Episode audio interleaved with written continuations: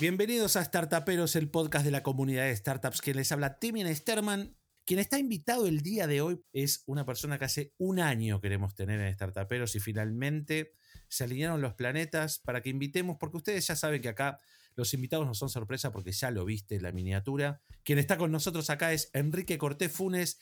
Quique, bienvenido a Startuperos. ¿Cómo estás, Demian? Un placer. Y para que tampoco, no, me quiero poner en el lugar de figurita difícil, ¿no? Creo que no, no pudimos conseguir los horarios ambos, ¿no?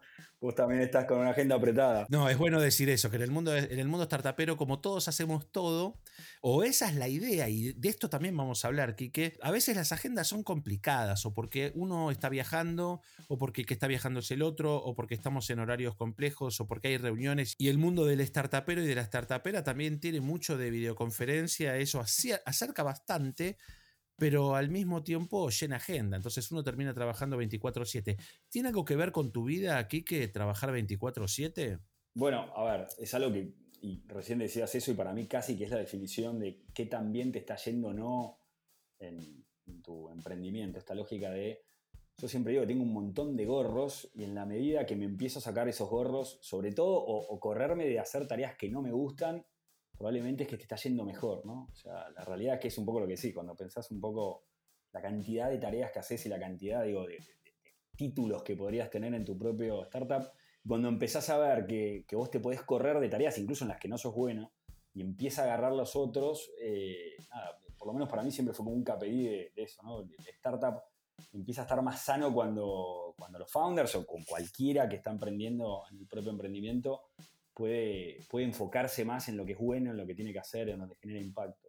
Ahora, con el tema del 24-7, sí, eso es, eso que decís es claramente una lucha, una lucha personal de cómo hacer para, digo, claramente hay una cuestión bastante cliché y es bastante cierta y normal que estás pensando todo el tiempo en tu, en tu negocio, pero claramente es, es, es, estar todo el día en la coyuntura, estar pensando en tu negocio, casi que es la peor fórmula, ¿no? Estar como asistiendo siempre al mismo lugar de pensar y le pones tanta presión que que no vas a encontrar ideas nuevas, así que casi que es un desafío correrte el 24/7.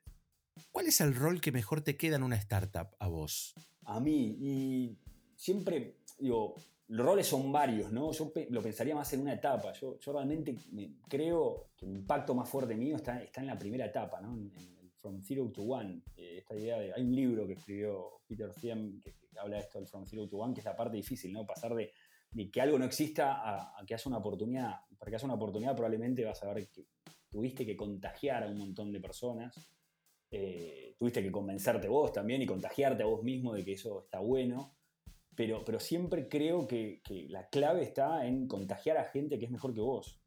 Y, yo creo que hay una parte que es esa oportunidad de decir, che, acá hay una oportunidad de impacto y, poder juntar a las partes y articular. Yo creo que en esa, en esa parte me siento cómodo, me gusta Ahora, después viene una parte de una tarea que, realmente cuando, cuando, una startup se pone serio, que es llamar a gente que realmente sabe que haga las cosas bien y, pueda encarrilar esa oportunidad en algo que realmente genere impacto, que se sustente, que se mantenga en el tiempo. Bueno, eso es muy interesante lo que acabas de decir porque, digamos, el mundo de los startuperos y startuperas tiene que ver también con cómo detectar una oportunidad de negocio.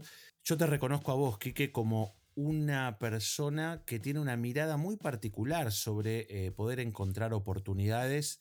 Eso es algo que por ahí define el crecimiento ¿no? de tu startup. Yo esto te quiero preguntar porque muchos startuperos y startuperas por ahí no saben cómo funciona o les da mucho miedo o no tienen desarrollada esta cosa de cómo detectar una oportunidad de negocios. Por ahí, no tirando una máxima, si no la tenés o, aprovechando por ahí para, para poder tirar tips, desde tu experiencia, ¿Cómo te pasa a vos esto de detectar una oportunidad? ¿Cómo, cómo te sale? ¿Qué, ¿Qué, haces?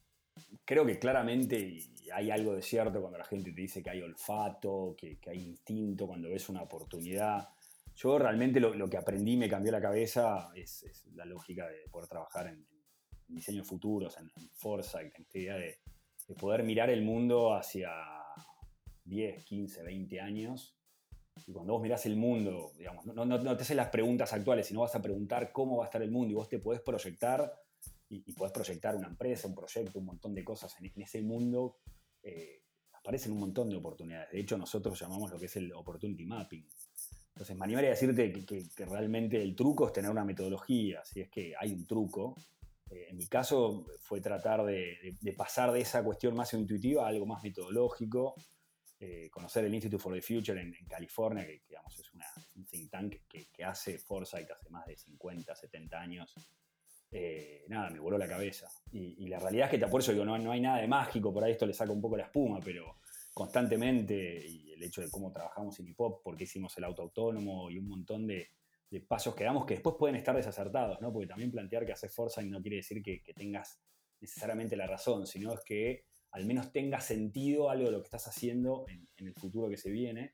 Y también es cambiar el eje de las preguntas, ¿no? porque por ahí en Latinoamérica estamos como muy atados a la coyuntura. La coyuntura no te deja pensar, también trae oportunidades, pero, pero ir más allá también es un desafío, porque a veces eh, te encontrás con cosas que están muy buenas, pero que requieren de un esfuerzo gigante y a veces puedes estar pifiando el, momento, el, timing eh, pero bueno, no sé si con eso te pregunto, te contesto la pregunta. O sea, realmente yo, lo aplico de una forma metodológica. El, el, Foresight es casi como practicar karate, como hacer ajedrez.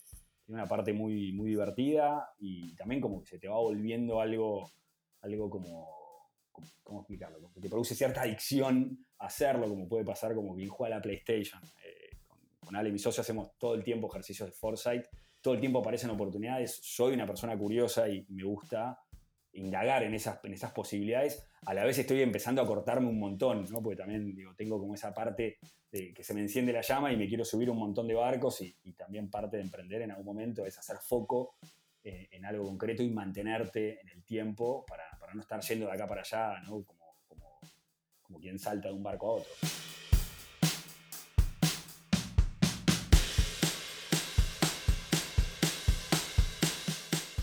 Si hay algo que, detecto en este podcast en particular, pero porque lo conozco aquí que hace mucho tiempo, la forma en la que Kike habla y la forma en la que Kike piensa y la forma en la que te abre Windows mientras va hablando es la forma en la que él trabaja. Es un incansable él junto a su socio. Si querés conocer quién es Enrique Cortés Funes, eh, metete en Inipop, que es una... Y, que me, cuenten a mí, porque claramente estoy tratando de entenderlo. claro, bueno, y un poco hablando de lo que estábamos hablando hace un ratito, eh, me parece que esto de los tips que vos tirás para cómo detectar una oportunidad, me parece que es interesante, al menos en tu manera de ver, que es un poco también la mía, también la de Felculture, es como tratar de poner una mirada en, una metodología que te ayude a ordenar, porque en definitiva las metodologías lo que hacen es construir una matriz y te ordenan una mirada y te ayudan a, a cuantificar algo que si no se vuelve como muy etéreo, muy líquido, ¿no? En el mundo de hoy, todas las oportunidades porque el mundo en el que vivimos es tan alocado, va tan veloz, parece que cuando la detectaste te das vuelta y cuando volvés a darte vuelta esa oportunidad ya no está.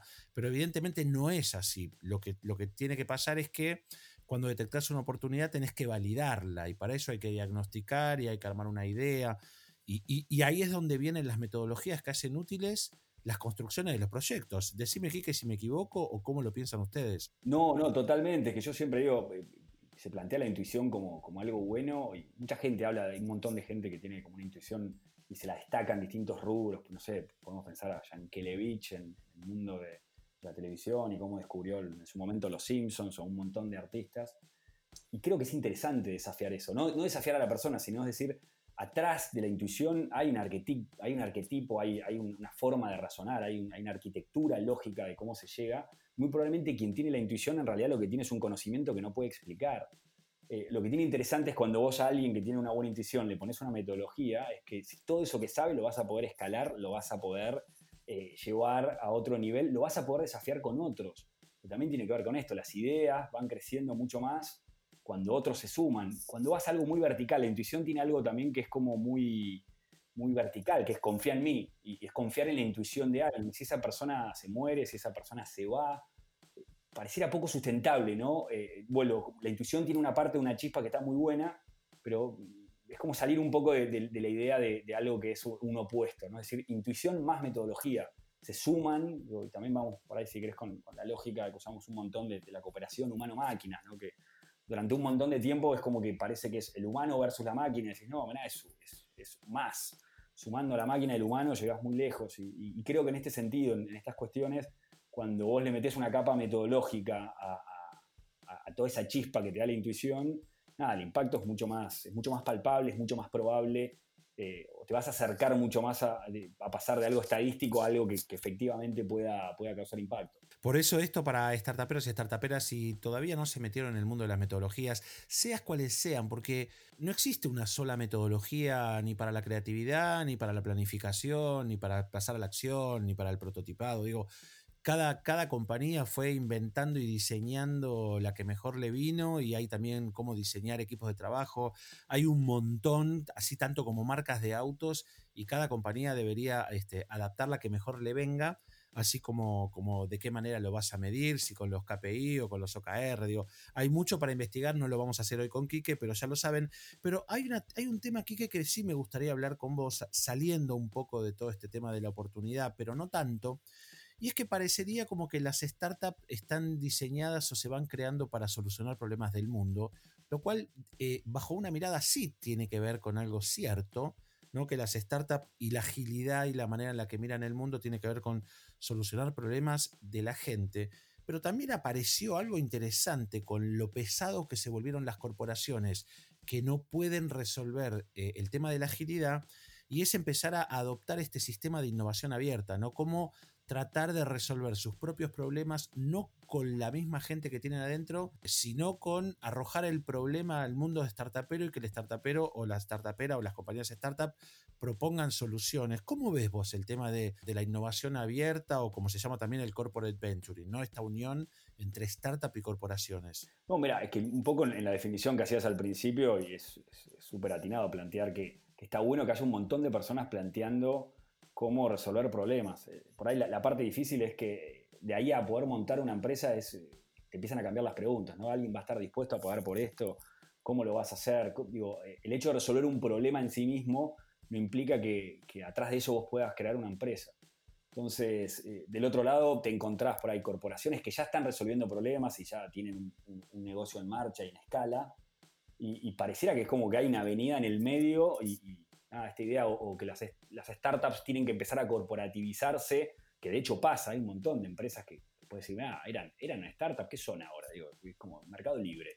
Y sí, la verdad que viven con un espíritu de startup, pero son una mega empresa, claramente, son unas empresas seguro la que más vale en Argentina y, ni que hablar en Latinoamérica. Eh, creo que, que, la palabra por ahí, la clave va a estar en esta idea de, la hibridación, que es esto, y ahora estamos viviendo el home office y, y la oficina vamos y volvemos, ¿no? Es un poco la, parte pendular que tenemos como humanos, nos lleva a ir un extremo al otro. Y, el que estaba todo el día en una oficina ahora está con el home office y ya estás viendo la, contratendencia. Eh, sin ir más lejos, ayer leía y sigo bastante la acción de, Google, eh, van a invertir, en este contexto acaban de anunciar que van a invertir 7 mil millones de dólares apostando a la vuelta a, a la oficina. O sea, es decir, cuando el home office eh, pegue su, crisis. Y probablemente porque lo que murió no fue la oficina, creo que lo que murió es el trabajo de cinco días en la oficina. Eh, ¿Y a dónde tenemos que ir? A un camino más híbrido. Si vos me preguntás dónde está la oportunidad entre, eh, entre el startup, que ya estaba acostumbrado al home office, a trabajar en su casa, y, el corporativo, es algo intermedio. Y algo intermedio que, el híbrido es complejo. ¿no? Cuando vos mezclas, no sé, se mezclan dos aguas, el río queda algo medio revoltoso y puede ser algo que esté bueno o de repente puede ser algo bastante complicado. Entonces es tratar de, rescatar lo mejor de cada uno sin, perder la esencia. Yo creo que esa es la parte complicada. Cuando eh, yo siempre planteo que hay una oportunidad gigante de emprender en las grandes compañías, obviamente cuando no le tirás toda la maquinaria encima. Eh, pero por otra parte, cuando vos, si podés superar, y justamente las metodologías sirven un montón para tirar puentes entre estos supuestos dos mundos, que no hay dos mundos, claramente tiene que ser uno solo, con las metodologías tenés un montón de, herramientas para, aprovechar el Open Innovation y, justamente unir eh, estos dos mundos que, son uno solo. Ahora, em, ¿cómo, hacer esto? ¿no? Es decir, como un desafío, es casi una pregunta, ¿no? ¿Cómo, hacemos para, que, que las compañías sean esa plataforma donde uno pueda emprender? Yo creo que, por ahí la mirada de las corporaciones tiene que venir por ese lado, ¿no? El plantear no comerse, no empujar, no ser tan eh, a veces torpes a la hora de, entender quién está del otro lado, que puede ser una startup y puede ser muy frágil. Y, creo que sí, la, lógica es esta, ¿no? de, plantear más en, en plataformas. Vos que sos una persona eh, ya con muchísima experiencia liderando startups, y aparte con una startup exitosa que trabaja en Argentina y en el mundo, ¿qué recomendación le podrías dar a startuperos y startuperas que por ahí eh, necesitan o, empiezan a pensar que sería una buena idea participar en innovaciones abiertas o, o, no aplicar a esos concursos, pero sí acercarse a las corporaciones para ofrecer lo que hacen? ¿Cómo pueden hacer o cuáles serían tus recomendaciones para hackear un poco estas barreras que a veces ponen las compañías porque no entienden el lenguaje y el vocabulario de las startups.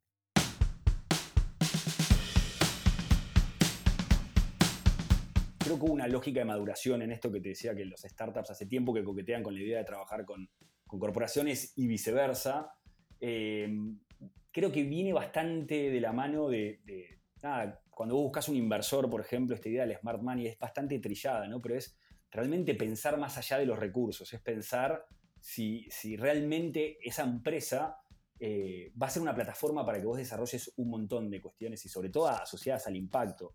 Creo que compartís la mirada con esa empresa eh, del mundo, del impacto, de lo que querés hacer, de lo que se esconde atrás de únicamente, eh, porque atrás de la empresa puede haber una cuestión netamente monetaria, de negocio, y, y creo cuando ¿viste? hay maridajes que no van y creo que al principio eh, se empezó a dar una lógica, decías, ¿por qué esta compañía está invirtiendo en, esta startup? Y, viceversa, vos decís, ¿por qué este emprendedor, por necesidad, por ahí está yendo eh, o maridando con una compañía que no, con la que no tiene mucho que ver? Y, yo voy a esto, me parece, a mí por lo menos cuando, cuando busco cuando busco un partner eh, en todo, a todo nivel, digo, desde un empleado o, o alguien que se, se acerca a, un proveedor, eh, un inversor.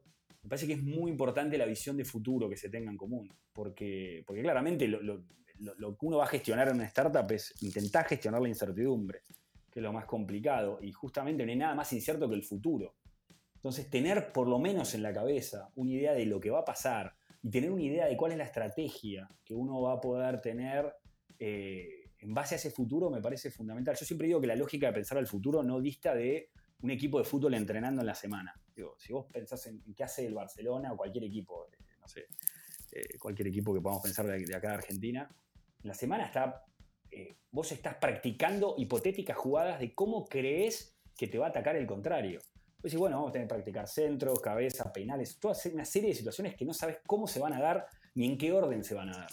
Bueno, es eso, a la larga de plantearte la lógica del futuro es, mira, va a venir toda una situación que van a venir. Vos podés entender por dónde viene la mano, pero no vas a entender nunca el orden, eh, cómo va a ser aleatoriamente esa combinación de factores.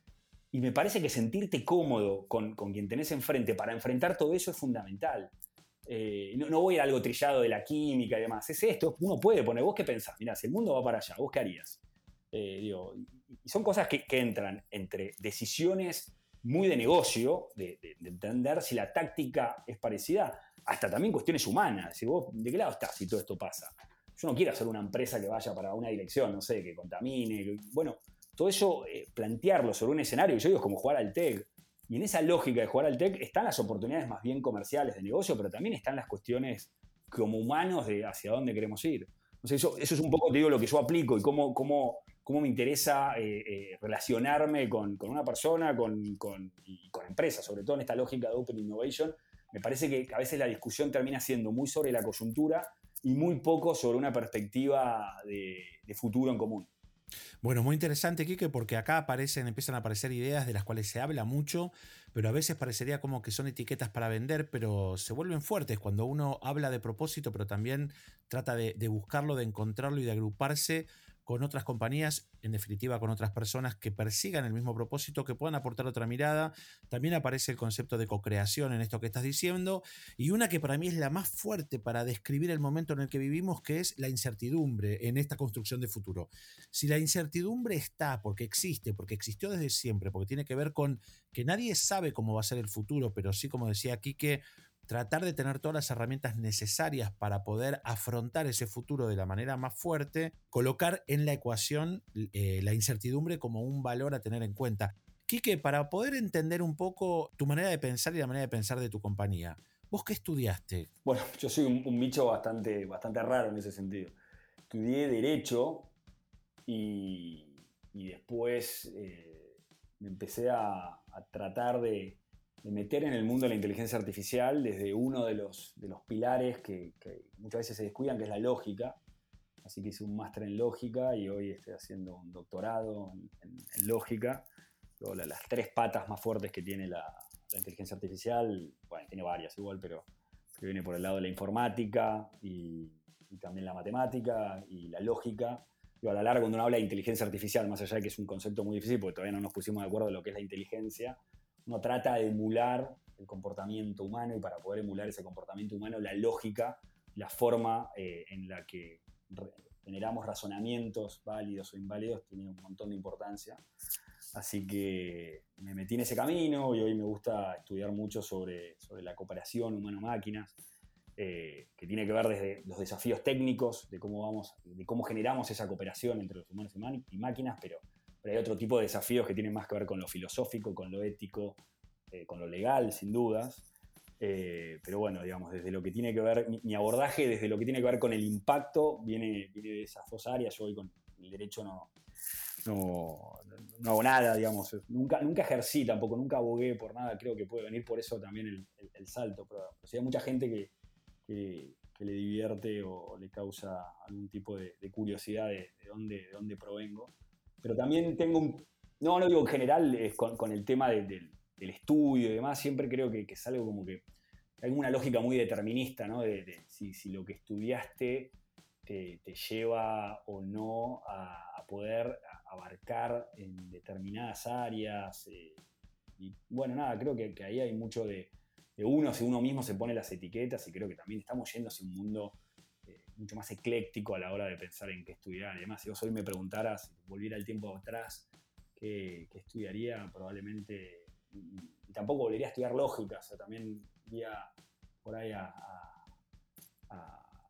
lugares más. Eh, de mayor impacto, digamos. Hoy me voy concentrando en, temas de curiosidad, que la verdad que creo que es algo muy lindo. La filosofía, la verdad que es un muy buen ámbito para, para curiosear pero, pero, pero, hoy siento que me gustaría tener un deep dive, así, un, meter profundo en algunas actividades en las que en algún momento no, me animé a meterme. No, igual es, es interesante, Kike, lo que decís, al mismo tiempo que también me animo a decirte que, que uno hoy puede pensar, o que vos hoy podés pensar así, porque sos la construcción de todos los puntos hacia atrás.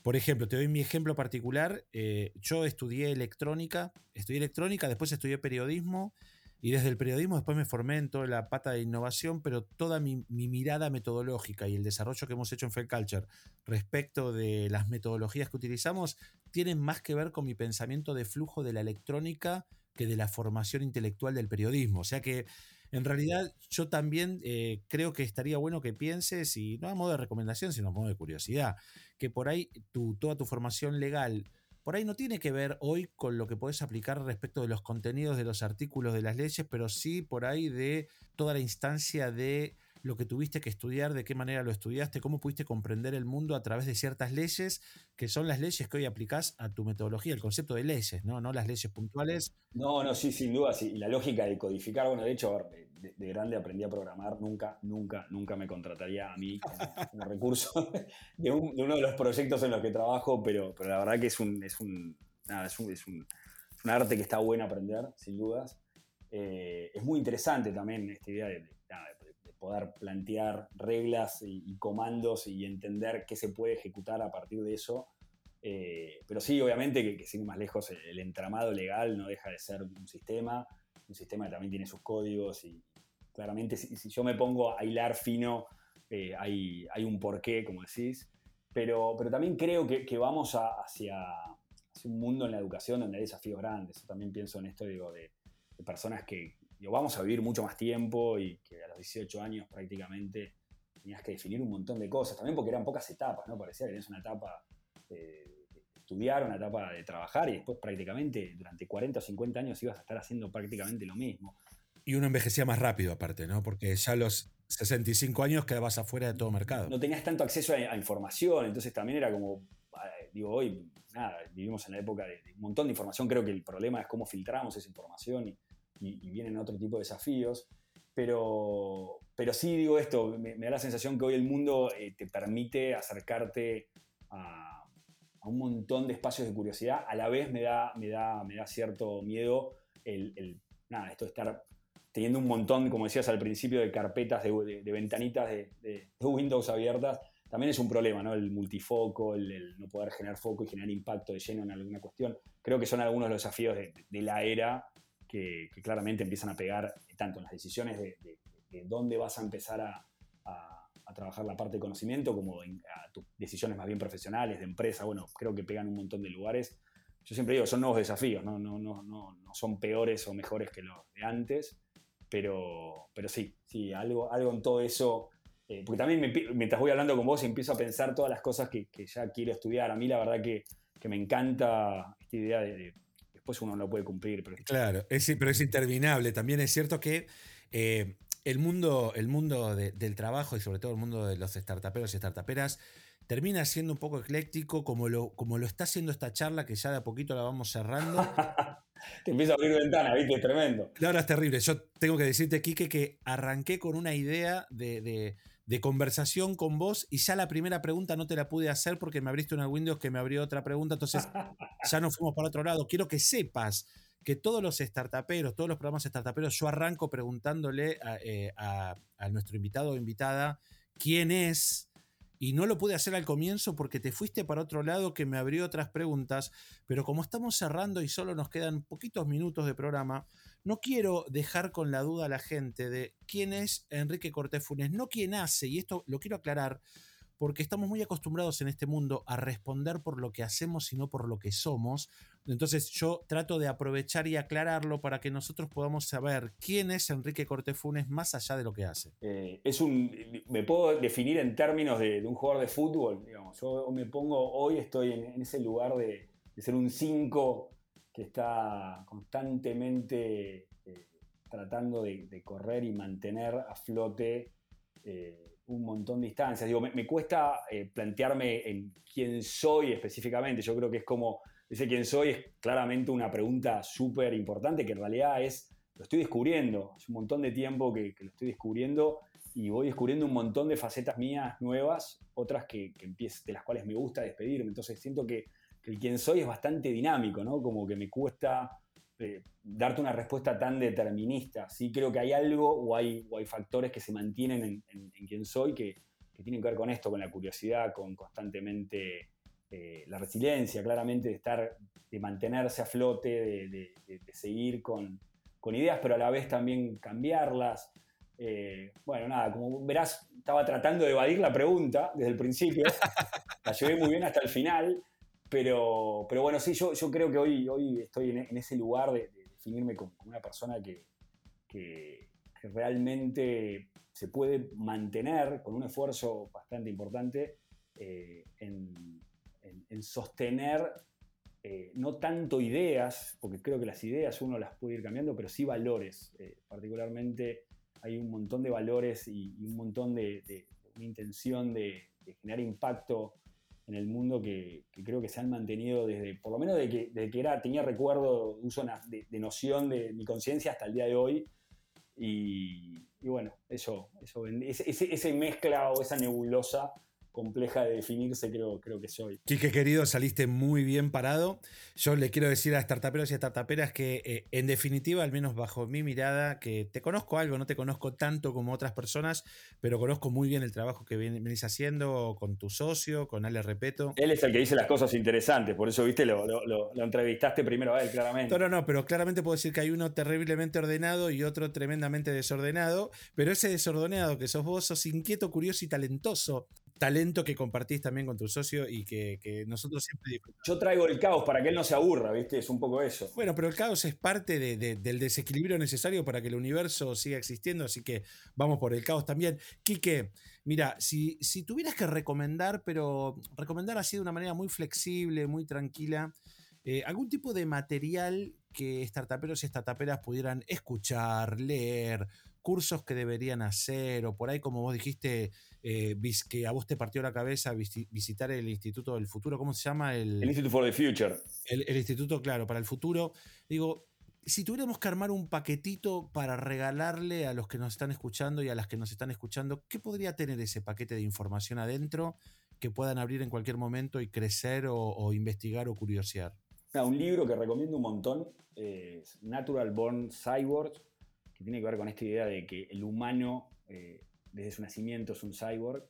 Muchas de estas ideas que hablo de la hibridación, de la idea de la cooperación del humano, la máquina, el presente y el futuro, digamos, creo un poco que el humano es ese híbrido, a mí me rompió la cabeza y me encanta recomendarlo. Lástima que está únicamente en inglés. Andy Clark, que es el autor, eh, bueno, todavía, todavía no conseguimos que, haya hecho una, versión en español, pero, pero me encanta recomendar ese libro. Digo, como a mí por lo menos me ayudó un montón a la hora de mapear oportunidades y, también de, plantear eh, temas más bien filosóficos de, cuál es la naturaleza del hombre y una serie de cuestiones.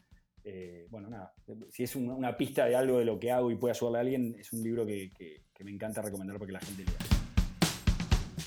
Perfecto, Quique. Y para ya ir cerrando, sí, definitivamente, al menos la charla de hoy, del Startuperos de hoy, ¿hay algo que yo no te pregunté que a vos te gustaría responder? Es una buenísima pregunta. No, la realidad es que. No, no. Eh, me, encantó pensar esto que vamos a tener una nueva charla. Ahora lo tomé casi como una, clase de terapia, ¿viste? Como una, como una, sesión de terapia. Eh, ya estoy esperando la próxima porque fuimos abriendo algunas cuestiones, viste, cuando te hacen preguntas que no, no tenés del todo maduradas, así que por ahí en la próxima, la próxima charla te termino de cerrar algunas de las ventanitas que abrí.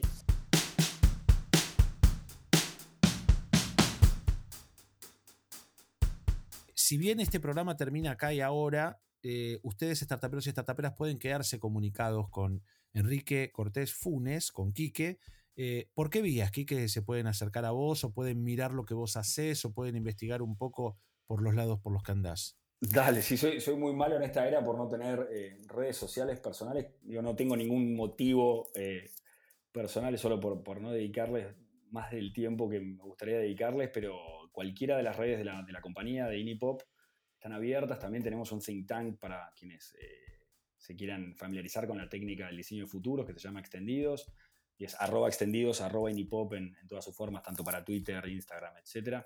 Así que si, de alguna manera se quieren acercar a esos espacios, eh, encantados los vamos a, estar recibiendo. Bueno, Quique, y por mi parte, muchísimas gracias por hacerte el espacio para poder conversar acá con nosotros, para que la gente te pueda escuchar. Es importantísimo lo que ustedes están haciendo desde Inipop y desde otros emprendimientos que van desarrollando y siempre están generando cosas, así que muchísimas gracias por tomarte este tiempo para hablar conmigo y a partir de este programa poder llegar a un montón de gente. Quique, muchas gracias. No, por favor, a ustedes por, por invitarme. Bueno, y a ustedes, startuperos y startuperas, ya saben, pueden seguirnos en todas las redes con todo lo que estamos haciendo. Hay muchos startuperos detrás de este que por ahí si no escucharon deberían escuchar y si este les gustó, pásenlo. Me parece que el conocimiento, o al menos es la idea de este programa, hay que pasarlo, hay que transferirlo, hay que tomar y hay que dar. A ustedes muchas gracias, nos vemos en el próximo programa.